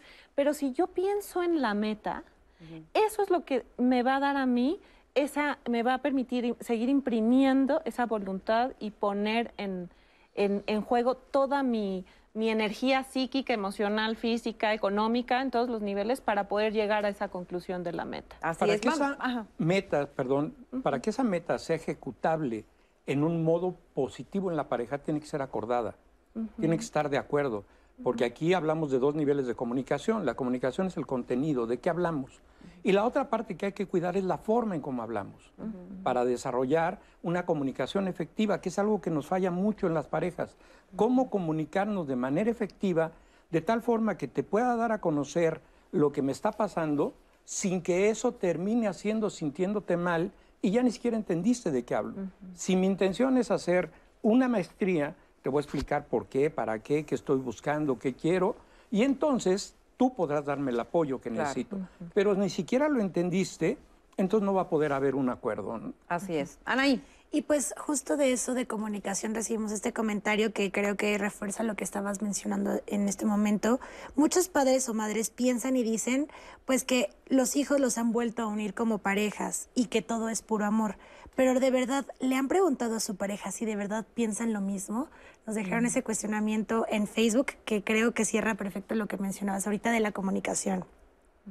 También otro comentario que recibimos de Estrella de Miel en Facebook. Estoy separada del padre de mi hijo porque no había comprensión y tenía muchos roles que ejercer cuando él solo era el proveedor, que se mencionó al principio, ¿no? Que el hombre en ese momento sí ejerce como ese rol tradicional que mencionaban previamente, que solamente provee y da por, eh, hecho que con eso es eh, suficiente. No había comprensión y tenía muchos relos que ejercer. Hoy nuestra relación como padres ha mejorado gracias a que él ejerce el mismo rol de los cuidados con nuestros hijos. Eh, están separados, pero bueno, ellos no funcionaron como pareja, pero sí como equipo o padres. Este es el testimonio específico. Otro, otro comentario que recibimos es, es cierto, en mi caso soy contratada por padres primerizos. Me pareció interesante este comentario. Desde las madrugadas las paso con los neonatos mientras los padres pueden descansar. He visto mucho beneficio para las parejas tener este tipo de descansos gracias a mi ayuda. Nayeli V nos escribió en Facebook. Creo que es bueno, igual ahorita lo comentan ustedes que podría ser una, una gran opción con eso de las salidas que proponía, este, que se proponía Eduardo, ¿no? Tania tam- también nos dice, los hijos son la mayor felicidad, pero no vienen a solucionar nuestras vidas ni son responsables de nuestra felicidad por completo. Son seres humanos que traen consigo alegrías y tristezas y debería ser responsabilidad de ambos, tanto madre como padre. En mi experiencia, nos dice Mariela, a pesar de tener dos hijos muy demandantes de atención por condiciones médicas, tratamos siempre de tener intimidad y de darnos descansos. Los hijos tienen cosas hermosas, pero también deben ser independientes. Y nuestro trabajo como padres es ayudarlos a tener esa aptitud a diario y desde que son pequeños. El problema radica en que, en caso de las madres y padres, que tienen ese gran apego por ellos. Y pues hablando de eso de que en Mariela, conjunto con su pareja, ha intentado tener siempre esos momentos de pareja intimidad, quiero mandarnos a este sondeo que nos preguntamos en la calle, ¿cómo mantener la vida sexual con tu pareja cuando ya hay, hijos? Vamos a ver qué nos contestará. Pues sí, sí cambia este, el foco, ¿no? Cambia el foco, como quien dice. Pues en todo, todo base de trabajo, ¿no? Si tú quieres mantener viva la llama de la pasión, como quien dice, pues es esperar, no sea que el niño se duerma, ¿no? Cosas así, pues este, siempre buscar innovar, ¿no? Yo creo que deberían de seguir haciendo ciertas actividades juntos. A lo mejor una vez a la semana, una cita, este, pero dedicarse tiempo exclusivamente a ellos. Ah, yo creo que también es necesario ten- tener una, una intimidad este, como parejas. Eh, pues sabes qué, mi amor, mira, te invito a X lugar, vamos a, a verlo fuera de la casa. Si de verdad queremos que, que nuestra relación de pareja continúe, tenemos que saber de, de qué manera este, compensar los tiempos para ambas partes. ¿Quieres a tu pareja? Pues no hay ningún problema. Pero cuando no la quieres, sí hay otro problema que te, te retires un poco de ella, te alejes. Eso es una excelente pregunta, ojalá supiera la respuesta. Pues para todo se da uno tiempo, ¿no? Para todo, este, cuando amas a tu pareja, pues se da tiempo. Es un hecho de que hay que buscar esos espacios de sexualidad, pero es irremediable que se va a ir ampliando los espacios, eh, los encuentros sexuales. Pues ya cuando todos están durmiendo, más bien, cuando los niños ya se fueron a dormir, entonces pues quizá ya nos da más espacio a, a vernos ya como pareja. Ay, qué bonito, me gusta cómo contestan.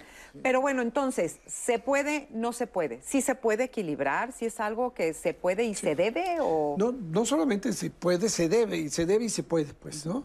Pero eh, dos cosas que, que- que me llaman la atención de, de lo que están diciendo. Eh, una cosa es el deseo y la otra cosa es la sexualidad. A veces están juntas y a veces no. Y que y me, y me es útil pensar las dos cosas diferentes. Entonces, a veces la sexualidad es difícil los primeros meses, los, por, por el cansancio, por una serie de cosas, porque efectivamente el ritmo de la mujer en- y del bebé son diferentes.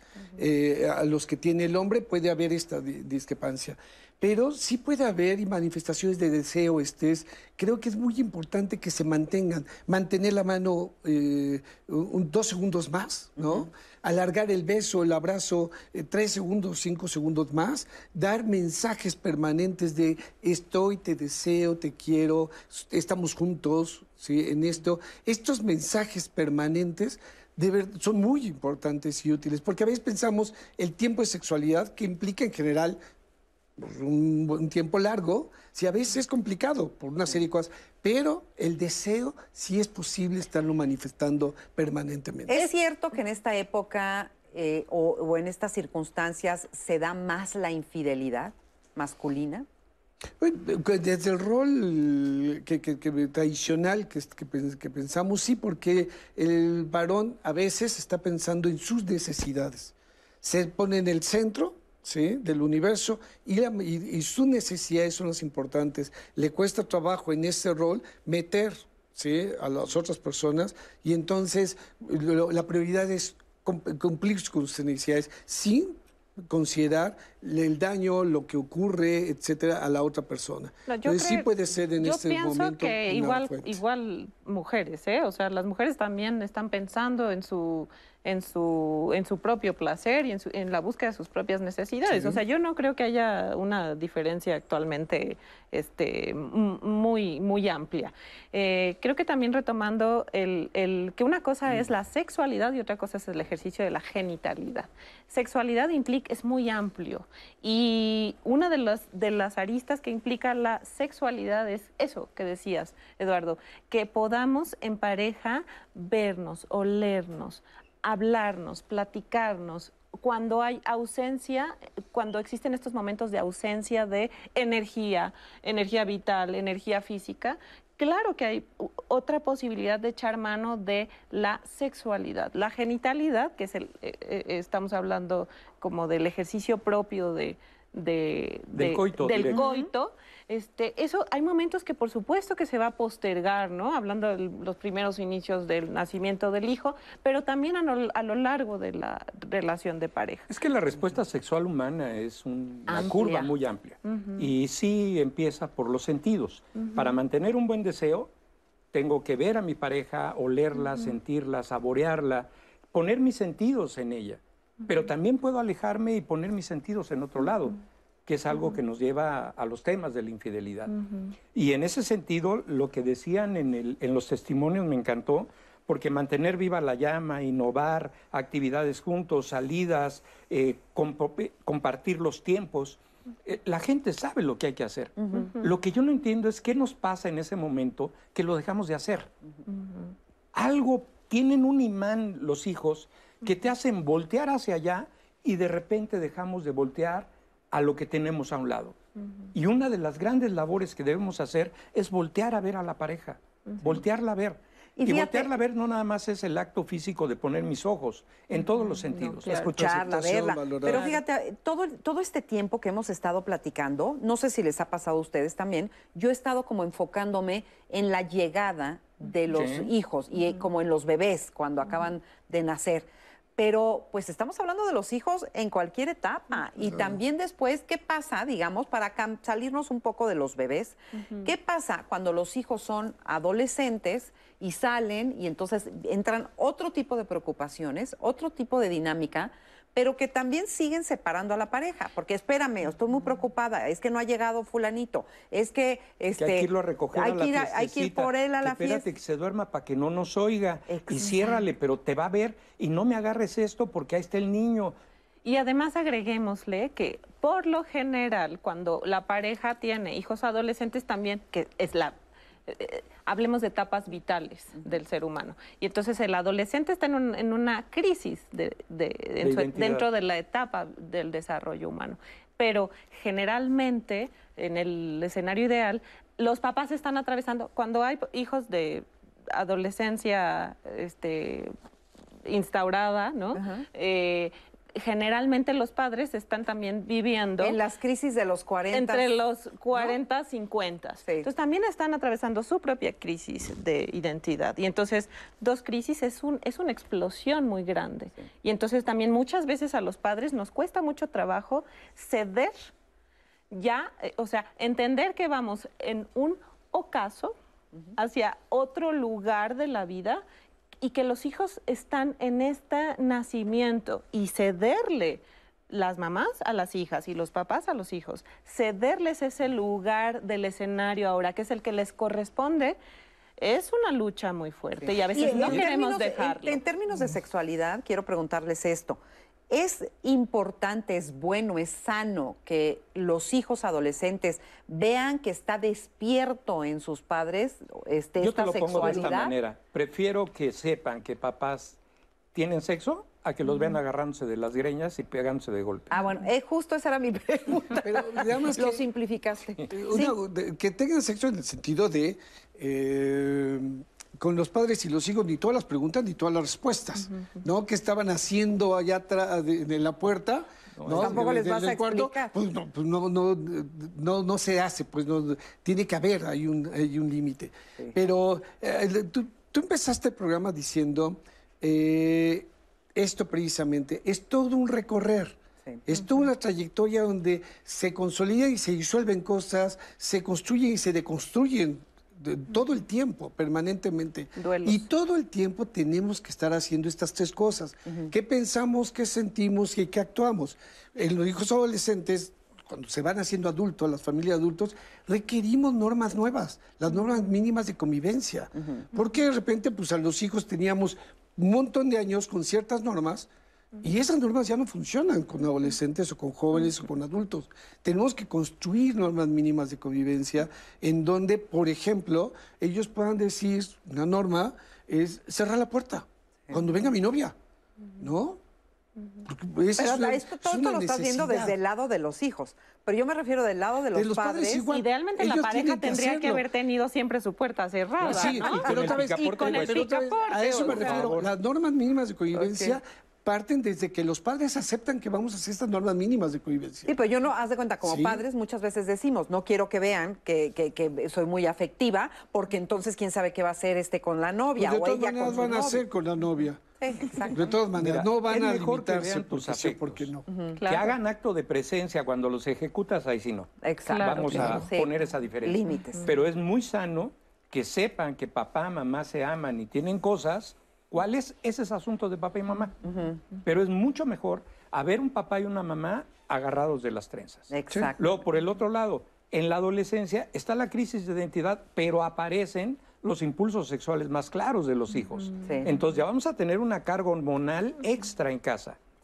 Pero también es el momento donde los padres duermen un poco más, ya están más descansados. Ya no es al bebé que hay que cuidarlo y llevarle la mamila. Fíjate, curiosamente, ahorita en pandemia, este, los padres de familia están felices, algunos, porque dicen, ya no salen a fiestas, ya por lo menos podemos dormir. Podemos dormir podemos porque eso dormir paz". más, quién sabe. Vamos a ir a la siguiente cápsula con Fernanda Tapia y después de ello una pausa, pero regresamos, no se vaya. De Gibran Jalil Gibran, tus hijos no son tus hijos. Son hijos e hijas de la vida, deseosa de sí misma. No vienen de ti, sino a través de ti. Y aunque estén contigo, no te pertenecen. Puedes darles tu amor, pero no tus pensamientos, pues ellos tienen sus propios pensamientos. Puedes abrigar sus cuerpos, pero no sus almas, porque ellos viven en la casa del mañana, que no puedes visitar, ni siquiera en sueños. Puedes esforzarte en ser como ellos, pero no procures hacerles semejantes a ti, porque la vida no retrocede ni se detiene en el ayer. Tú Eres el arco del cual tus hijos, como flechas vivas, son lanzados. Deja que la inclinación en tu mano dé directo a la felicidad. Qué hermoso. Vamos ahora a escuchar a un gran personaje que se ha dedicado durante muchos años a niños y niñas. He trabajado con niños por más de 25 años y me he dado cuenta que algo, algo que hace falta es generar espacios donde ellos puedan expresar con toda confianza sus ideas, lo que piensan, lo que sienten, lo que desean y donde sientan que lo que opinan es verdaderamente importante. Para mí, las niñas y los niños son mis mejores aliados en la promoción de habilidades de pensamiento crítico, creativo y ético. Así que en este confinamiento, papás, mamás, los invito a que aprovechemos esta gran oportunidad que representa el encierro para acercarnos a nuestros hijos y conocerlos un poco más a partir de lo que piensan. Por ejemplo, no sé si ustedes sepan qué opinan de la muerte, de la vida, de Dios, del amor, del sexo, del divorcio, en fin. Esa es mi invitación a generar espacios de diálogo reflexivo sin prejuicios y sin roles establecidos. Gracias, les envío un cordial saludo y un afectuoso abrazo. Muchas felicidades a todos. Para Diálogos en Confianza, Fernanda Tapia.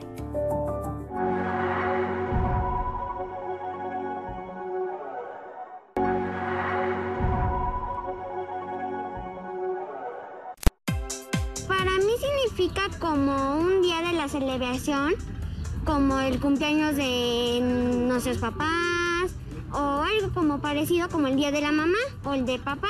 Una tradición como que si fuera el cumpleaños de mi mamá, de mi papá o de mi abuelita.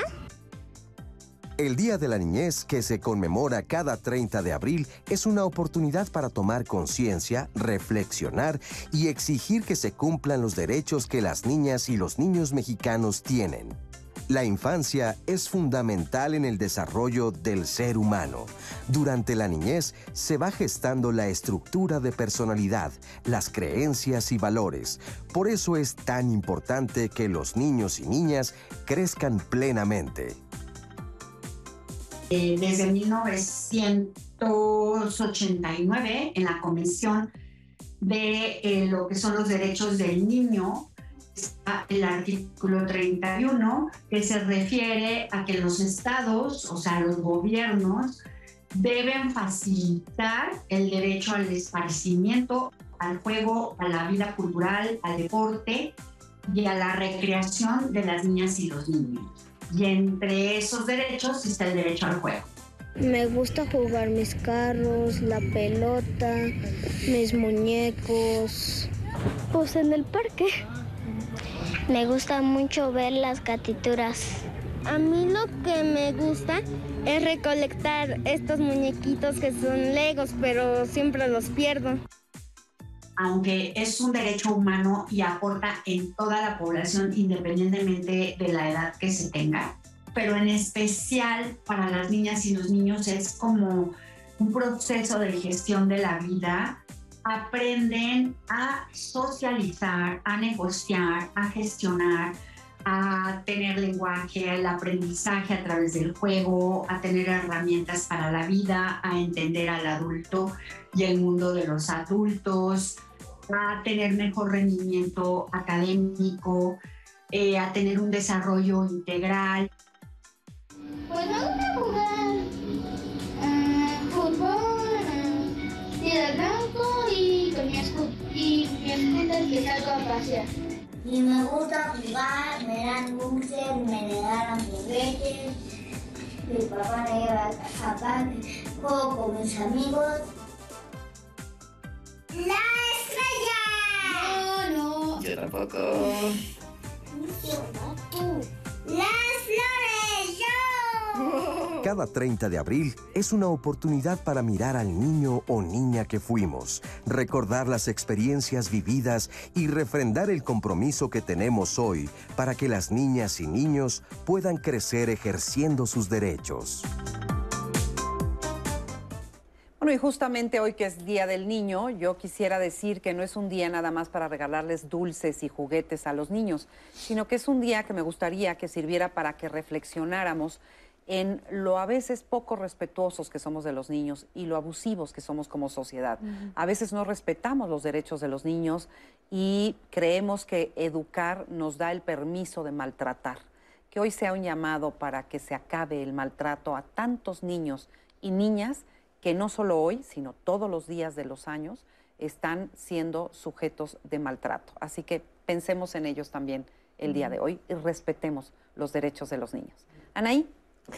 Pues Marisa, feliz día a todos los niños y las niñas que nos ven en casa. Y pues retomando un poco el tema que hemos eh, platicado el día de hoy, hemos recibido durante todo el programa algunos testimonios de ustedes que han aparecido en pantalla, pero que quiero compartirlos para que los especialistas lo puedan discutir y lo puedan, los puedan conocer. Nos escriben respecto a uno de los testimonios que vimos hace un rato. Dice, yo vi el testimonio que transmitieron sobre el, valor, el varón que mencionó que se sintió desplazado y tomó la decisión de separarse y muchas cosas más. Yo estoy en totalmente desacuerdo con él, pues tengo 52 años, tengo un hijo que hoy tiene 26 años y cuando supe que estábamos embarazados decidí tomar terapia para poder entender qué es ser padre como caminar en la misma dirección con mi esposa y por supuesto entender que al nacer nuestro hijo la prioridad más grande para mi esposa era el bebé y por lo tanto se convirtió en nuestra prioridad. Así que me convertí en papá y disfruté infinitamente cada etapa de mi hijo junto a mi pareja. Lulu Montañez nos dice, el tener hijos es un cambio muy drástico, ya se tiene más atención al nuevo miembro de la familia y es diferente todo y poco a poco ir aprendiendo y a llevar la relación y responsabilidades que se tiene al tener un hijo. No olvidemos eso. También Guerrero nos dice, cuando los hijos llegan, la pareja debe frenarse para que ellos avancen. En cambio, cuando no hay hijos, el tiempo es de la pareja, los ingresos percibidos son para disfrute de ambos, paseos, viajes, cenas, etc. Además, las relaciones sexuales son más frecuentes y hay más apego entre la pareja. Como no hay hijos ni modificaciones por los hijos, la vida es más tranquila y se puede disfrutar más. Los hijos no son felicidad, cada quien decide qué tipo de vida llevar y todo el bienestar debe tener el personal y saber que viene de uno mismo. Nos, escribieron también un poco de los comentarios eh, que son repetitivos porque varios escribieron similar, que el hecho de el hecho de ser una pareja joven, tenían más energías, hablamos de energías de sí estar en atención a los hijos, pero también esas energías de poder tener ese, ese, esa relación o ese vínculo afectivo con su pareja. Entonces, bueno, nos daban algunos testimonios que a ellos les funcionaba mucho más tener esa relación de jóvenes. Y hablando de eso también, de relaciones, vamos a ver el siguiente testimonio de Marisa y Jorge que nos cuentan un poco cómo fue su experiencia. Marisol, perdóname. yo estoy cambiando el nombre, Marisol y Jorge, que nos contaron un poco su experiencia sobre qué pasó cuando tuvieron hijos. Vamos a verlo. Pues obviamente el noviazgo era el de que te voy a ver, sales tú de trabajar, yo te recojo, nos pasamos la tarde juntos, este, se nos iba el tiempo volando y bueno, el, el, tener que despedirse se nos hacía un poco así de que ya queremos estar juntos, ¿no? Y ya después el hecho de saber que ya venía bebé en camino, pues fue así de, pues tenemos que empezar una vida, hay que darle un hogar, una familia y pues yo quiero estar contigo, tú quieres estar conmigo y no hay mayor problema. Su primer hijo fue prematuro, entonces, este, pues si les requería un poquito más de tiempo, yo pienso que no fue tanto una sacudida entre ella y yo, sino que a lo mejor nos juntó un poquito más porque sabíamos que teníamos que tener cuidado y todo, y era de eh, comunicarnos, hablarnos, cómo está el bebé, y cómo vas, y cómo sigues tú, y luego cómo fue por cesárea, y tratar de apoyarla y todo eso. A lo mejor no era tanto el contacto, era más el, el tu apoyo, mi apoyo, y, este, y de esta salimos juntos, ¿no? Era, era más, eh, pues sí, ya la prioridad. Yo siempre he sido más de, de, preocuparme por, por, los niños, ¿no? Lo que sí yo después, eh, ya después ella me lo comentó, dice, es que siento que a mí ya no me atiendes, ya no me ves, ya no estoy. Y, le digo, bueno, pues que entiende algo, lo que te comentaba, ¿no? Son más chiquitos y los veíamos de esa manera, pero poco a poco platicando, eh, dialogando, pues va uno llegando a acuerdos y va uno tratando de mejorar esa relación, ¿no?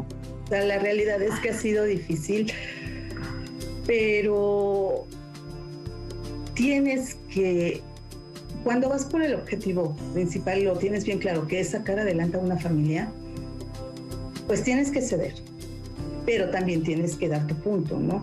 Eh, ha sido muchas veces el de a mí no me parece tu forma o no me parece esto tanto con los hijos como en todo, ¿no? Y pues no me gusta, o sea, ¿por qué se tiene que dar? Y, de, y en otras ocasiones ha sido al revés, ¿sabes qué? No me gusta esto de ti, no me gusta que, que pasen estas situaciones y llegar a un punto medio, ¿sabes? Que o cedes o no cedes. O cedemos los dos o buscamos otra alternativa en la que los, los dos estemos de acuerdo. Tenemos que ser parejos, salir adelante los dos juntos, los dos al mismo tiempo, con hijos, con casa, este, con papás, este, con suegros, con todo. ¿Por qué? Ahora sí que lo dice, por eso es pareja. Dicen que detrás de un hombre hay una gran mujer, no es cierto, es al lado. Al mismo tiempo, parejos, caminar juntos en esta vida de familia, de, este, de hogar, de todo tipo. Y esa es la mejor manera. Yo creo que cuando la pareja está de acuerdo, cuando tiene bien claros los objetivos, como nos lo están diciendo Marisol y Jorge, yo creo que ahí ya hay, hay, pues, hay mucho éxito asegurado en, Claro. esa, en esa pareja y en esa relación, ¿no?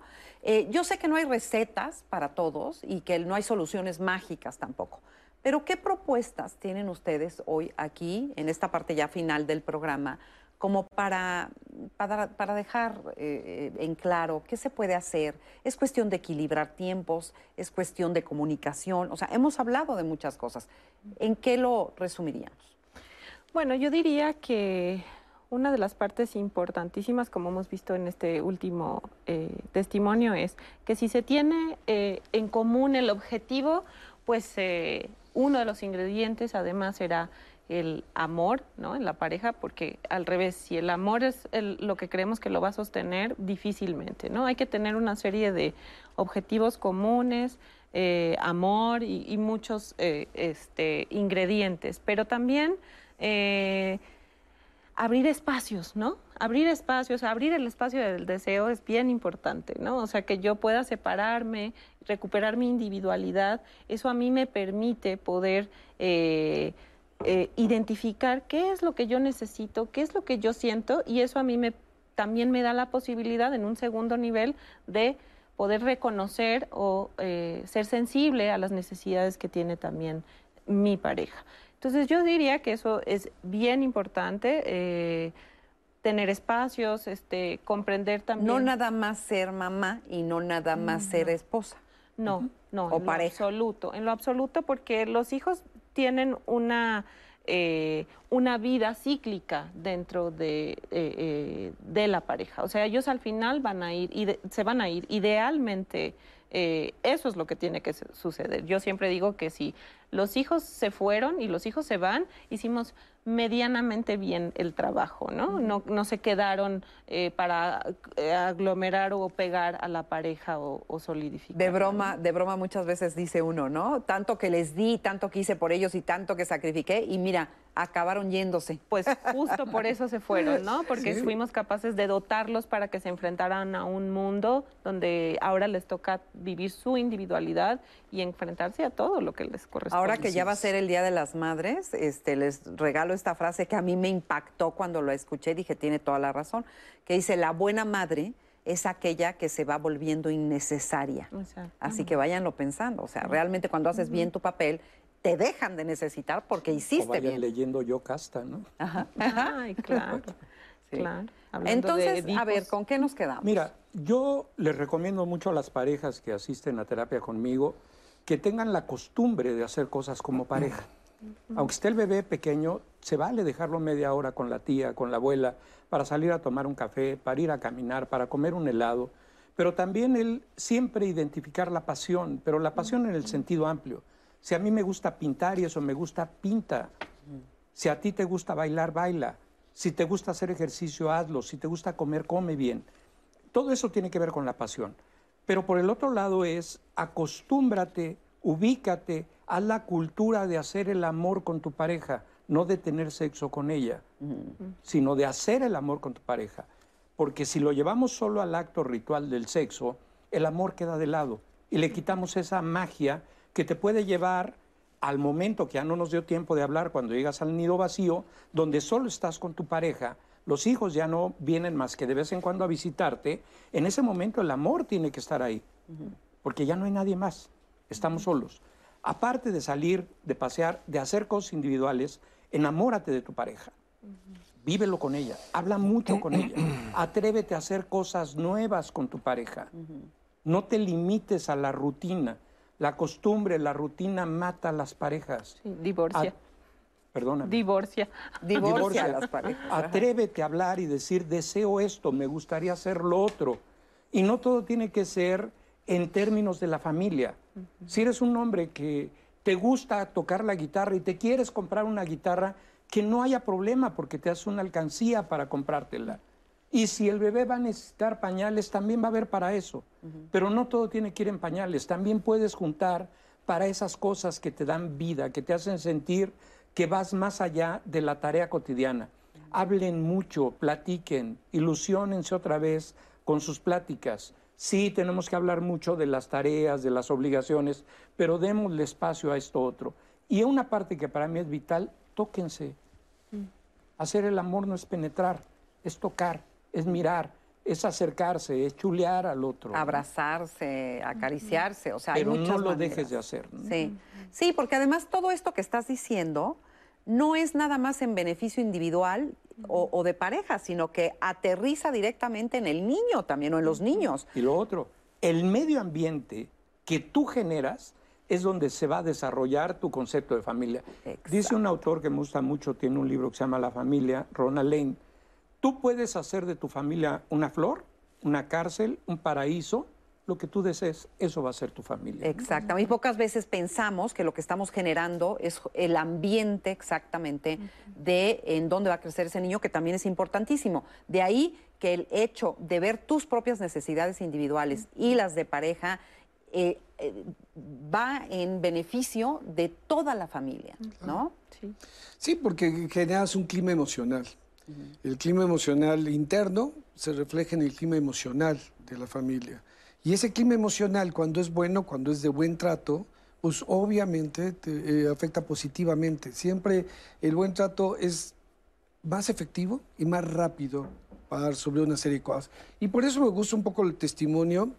Yo creo que algo que, que es fundamental es la gestión de la cotidianidad. Esto es el poder resolver los conflictos, ¿sí? da un espacio para poder resolver otras cosas.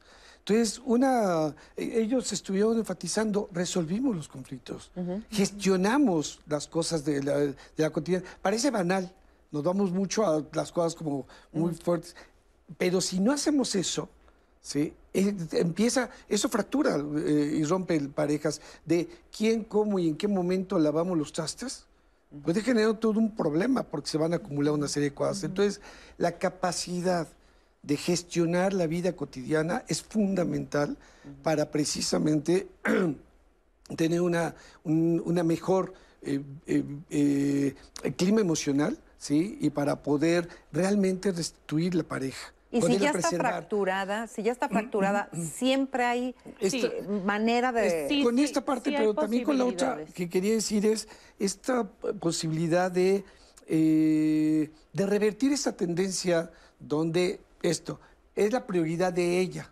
¿no? Es la, es la oportunidad hoy de ejercer una familia, una pareja más igualitaria y equitativa. De lo que hemos hablado, ¿sí? Es cuando tenemos esta sensación que es desigual e inequitativa. La posibilidad de que sea contrario es, por ejemplo, para los hombres ejercer una paternidad diferente, una nueva masculinidad, que las mujeres puedan concebir también esta parte, una diferencia en eso, ¿sí? que puedan ellas permitir esta nueva masculinidad, que puede generar precisamente una relación más equitativa, igualitaria y por lo tanto también abonar un clima emocional diferente, porque me sentiría, me sentiré bien en mi clima emocional interno. Claro. Y yo diría que recordar también agregaría como elemento a las posibilidades para que funcione, es que siempre recordemos qué me vinculó en un inicio a esta persona, por qué me enamoré. eso, eso es un ejercicio también, amar requiere de mucho valor, y de mucha voluntad. Es un acto también de voluntad, per- permitirme que me amen y, per- y permitirme amar al otro. Entonces, recordar qué me ligó a esta persona, por qué me vinculé, cuáles fueron los qué sueños teníamos en común. Y eso, eso puede ser eh, muy interesante y que a veces me regrese a, a- a- a retomar la brújula de por qué estoy en este proyecto y por qué estoy invirtiendo aquí y por qué no me he ido a otro lugar. Entonces yo creo que eso, buscar ayuda cuando no, cuando ya no podemos por uno mismo, o sea, hablando de ¿Las terapias de pareja funcionan? Sí, sí funciona. Sí, sí, por Sí, sí supuesto. funciona. Yo quisiera mencionar algo que pareciera un poquito fuera del tema, pero creo que tiene mucho que ver. Tú hace rato pedías el- el- la ayuda y respeto a los niños. El- tenemos que ser conscientes que nuestra sociedad se está volviendo una sociedad muy violenta. Y por el problema de la pandemia, ahora tenemos un- una violencia en casa muy fuerte. Yo les pediría el acto de conciencia de darse cuenta que vives con tus aliados, no con tus enemigos. Aprende a amar al que tienes adentro. Y si en algún momento estás sintiendo furia, busca, busca ayuda. Busca a alguien como nosotros que te puede orientar, te puede ayudar a canalizar esa furia en el lugar más lejano del cuerpo de tu pareja. No la golpes, no golpes a tus ancianos, no golpes a tus niños, no golpes a tu pareja. Mejor arregla tus problemas, porque detrás de un, pro- de un violento o una violenta hay una persona emproblemada. Y sí te podemos dar ayuda. Hay mucha gente que te puede ayudar. Ten el valor de reconocer que no estás pudiendo controlar tus emociones. Y, y otra vez, a veces el obstáculo, como bien dices, es eh, pedir ayuda. Otra vez, culturalmente hemos eh, denostado es- esa capacidad, ¿no? y, y hoy tenemos que saber que es una fortaleza. Sé fuerte y pide ayuda. Y saber pedir ayuda. Sí. Anaí. Pues cierro con algunos comentarios porque creo que hacen eco a lo que están diciendo ahorita en su cierre. Eh, Rosa María nos dice, hace mucha falta que los hombres cuestionen la masculinidad hegemónica y que ejerzan su paternidad, así como parejas ser muy conscientes de por qué se quiere tener hijos y no sea solo por mandato social y construir como compañeros un proyecto de pareja. Lupita, yo tengo 34 años de casada, enamorada. Me casé para formar una familia. Tuve cuatro hijas. Fui mamá de tiempo completo. Me encantó ser mamá. La relación con mi marido, con mi marido sigue siendo buena. Todavía echamos brincos en la cama. Muchas gracias a todos por sus comentarios durante el programa, Marisa. No, pues muchísimas gracias. No, y qué interesante, bueno, qué, qué bueno que pusimos todos estos temas sobre la mesa. Desde luego no se resuelve todo en, en un espacio eh, de programa tan corto como tenemos, pero yo creo que de alguna manera sirve para abrir, que no nos dé miedo hablar de estas cosas, porque luego nos da miedo enfrentar los, las dificultades. Sí, luego no queremos hablar de lo que nadie habla. Ah, ¿no? sí, exacto. No queremos hablar de lo que nadie habla. Y para eso es este espacio, para meter por ahí ese gusanito de decir qué tan bien o qué tan mal está mi relación. Y a lo mejor hoy, hoy es un buen momento para sentarme a hablar con mi pareja y decirle qué hemos hecho o qué estamos haciendo con esto, qué podemos hacer mejor. Y desde ahí partir para un- una circunstancia que es vital en la vida de los seres humanos, porque como lo dijeron, vives con tus aliados, ámalos, no, no los odies, porque pues entonces la vida se hace miserable. Muchísimas gracias por haber estado con nosotros. A nombre de todo el equipo de Diálogos en Confianza, les damos las gracias por su atención. Hasta la próxima.